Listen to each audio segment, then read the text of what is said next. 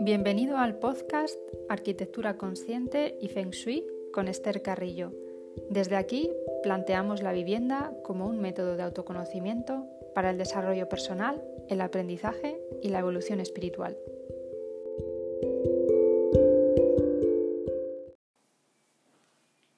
Hola, hoy voy a tratar los cinco principios básicos de conexión con la vivienda la idea de, este podcast me surgió mm, hace tiempo para, para aprender a restablecer esa conexión perdida, esa conexión natural que nos vincula con todo lo que nos rodea y que genera un potente campo de unidad. Para que cualquier sistema funcione, todas las piezas que integran ese sistema deben estar conectadas. De esta manera, la energía y la información circulan libremente y generan la experiencia. Nosotros somos uno con lo que nos rodea, formamos una estructura con el entorno en el que vivimos. El ser humano está unido al lugar por el principio de conexión universal. Si nuestra meta es la plenitud, esta ha de contemplarse de manera individual y en conexión con el entorno. El principio de conexión universal mantiene el equilibrio en todo, en cada ser vivo, en la naturaleza y en el universo, en todos los niveles. La clave está en el campo energético que poseemos nosotros y todo lo que nos rodea y que nos vincula de diferentes maneras con ello. Sin embargo, la humanidad vive al margen de esta estructura. Llevamos mucho tiempo desconectados de las líneas de energía que nos permiten estar en armonía con nuestro cuerpo y con los campos de energía de la Tierra. Citando al doctor Gary Schwartz, que es un profesor de psicología, medicina, neurología, y es director del Laboratorio de Sistemas de Energía Humana de la Universidad de Arizona, dice que la conexión lleva al orden y al bienestar, y la desconexión al desorden y a la enfermedad.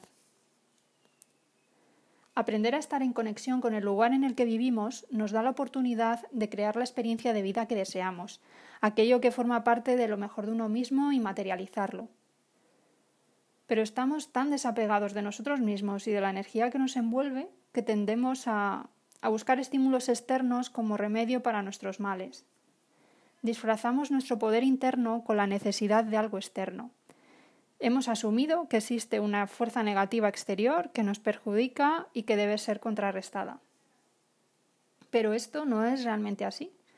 Las frecuencias vibracionales de una persona interactúan y responden a las vibraciones que existen en el entorno y que llegan del universo, y en el universo todo es amor y perfección pero no podemos llegar al amor mientras nos enfoquemos en el concepto del miedo. El miedo es el responsable de que hayamos asumido la existencia de la energía negativa, tanto en un entorno, una casa o una persona, creando la necesidad de realizar rituales, oraciones y técnicas de protección o manipulación, incluido el feng shui mal interpretado. Como he comentado en artículos anteriores, todo lo que existe a nuestro alrededor es energía, que posee una frecuencia y una vibración dada, y por tanto contiene información. Esta información supone las infinitas posibilidades que materializan una experiencia, sin juicio. Lo que es bueno para una persona, para otra puede ser interpretado como malo, cuando debería ser pues, aprendizaje y evolución. La solución para cambiar este concepto es sustituir la protección por agradecimiento. Cuando realizas una acción de protección, refuerzas tu miedo y la necesidad de tener más protección. Limitas tu poder porque estás considerando que Dios, los ángeles, el universo, como quieras llamarlo, pueden abandonarte en cualquier momento, cuando siempre están ahí, a tu lado. En cambio, cuando realizas una acción de agradecimiento, te liberas y te fortaleces, amplificas tu energía porque experimentas una emoción elevada que parte de ti.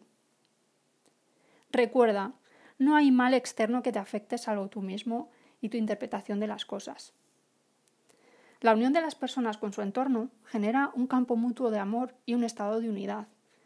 Y podemos comenzar por estos cinco principios básicos. El primero, agradecimiento. Agradecer a la Tierra el pedacito de territorio que nos ofrece para evolucionar, para desarrollarnos y lograr la plenitud, nos abre la primera puerta, el hogar se convierte en el escenario que engloba cada, experiencia que vivimos. La casa no es más que una porción de tierra, de energía e información que se pone a disposición del ser humano para aprender y sanar. ¿Y qué mejor manera de valorarlo que agradeciéndolo cada día? Cada estancia de tu casa forma parte de tu aprendizaje. 2. Atención plena. Si te centras en el momento presente y en la toma de conciencia dentro de tu hogar, dentro de cada estancia, serás capaz de sentir, en primer lugar, tu cuerpo y la energía que fluye dentro de ti, y después la energía que existe entre la habitación y tú. Cada habitación de tu casa requiere tu atención. Realiza diferentes tareas en ellas, como leer, meditar, probarte ropa, lo que más te guste. Lo importante es que te envuelvas en la actividad viviendo el aquí y el ahora, disfrutándola, y de esta manera elevarás tu vibración y por tanto la vibración del lugar. 3. Conexión. Estar en el aquí y el ahora crea una nueva red neuronal. Cuando permites a tu mente experimentar la energía y la información que existe dentro de ti y a tu alrededor, promueves conexiones no solo dentro de tu cuerpo, sino entre tu cuerpo y el lugar. Una parte de ti queda en el entorno y una parte del entorno queda en ti. Esta comunión hace que la información de tu campo energético y la información del campo energético del lugar entren en sintonía, resuenen. El entorno reflejará aquello que eres en ese periodo de tu vida y se materializará en forma de experiencia. Por eso, cuando te enfocas en lo que deseas, será más fácil conectar con una vivencia positiva. Estamos aquí para vivir una experiencia. 4. Sincronía y orden. Cuando te sientes uno con el entorno, se crea un estado de resonancia. La resonancia es el intercambio de energía entre dos o más sistemas, entre tu entorno y tú.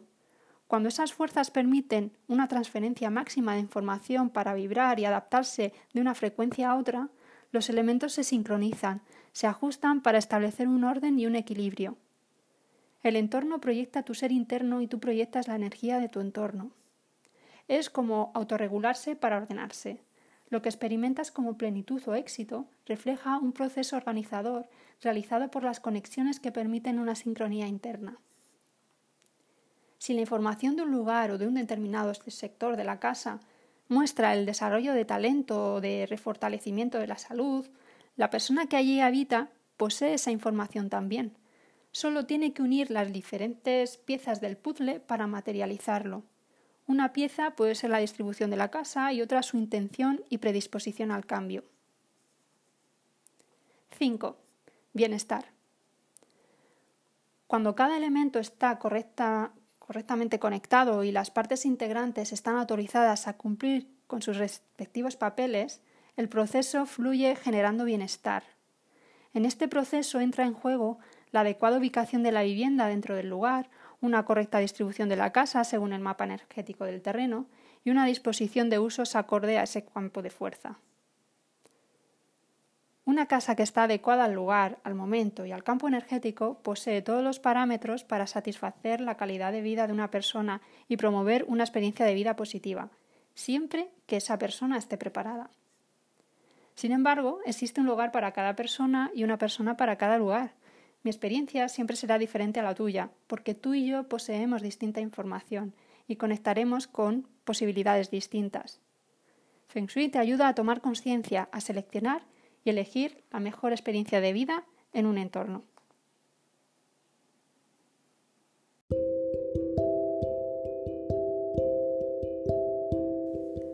Hasta aquí el capítulo de hoy. Si te ha gustado, dale a me gusta o compártelo y recuerda visitar la web estercarrillo.com. Gracias por estar ahí.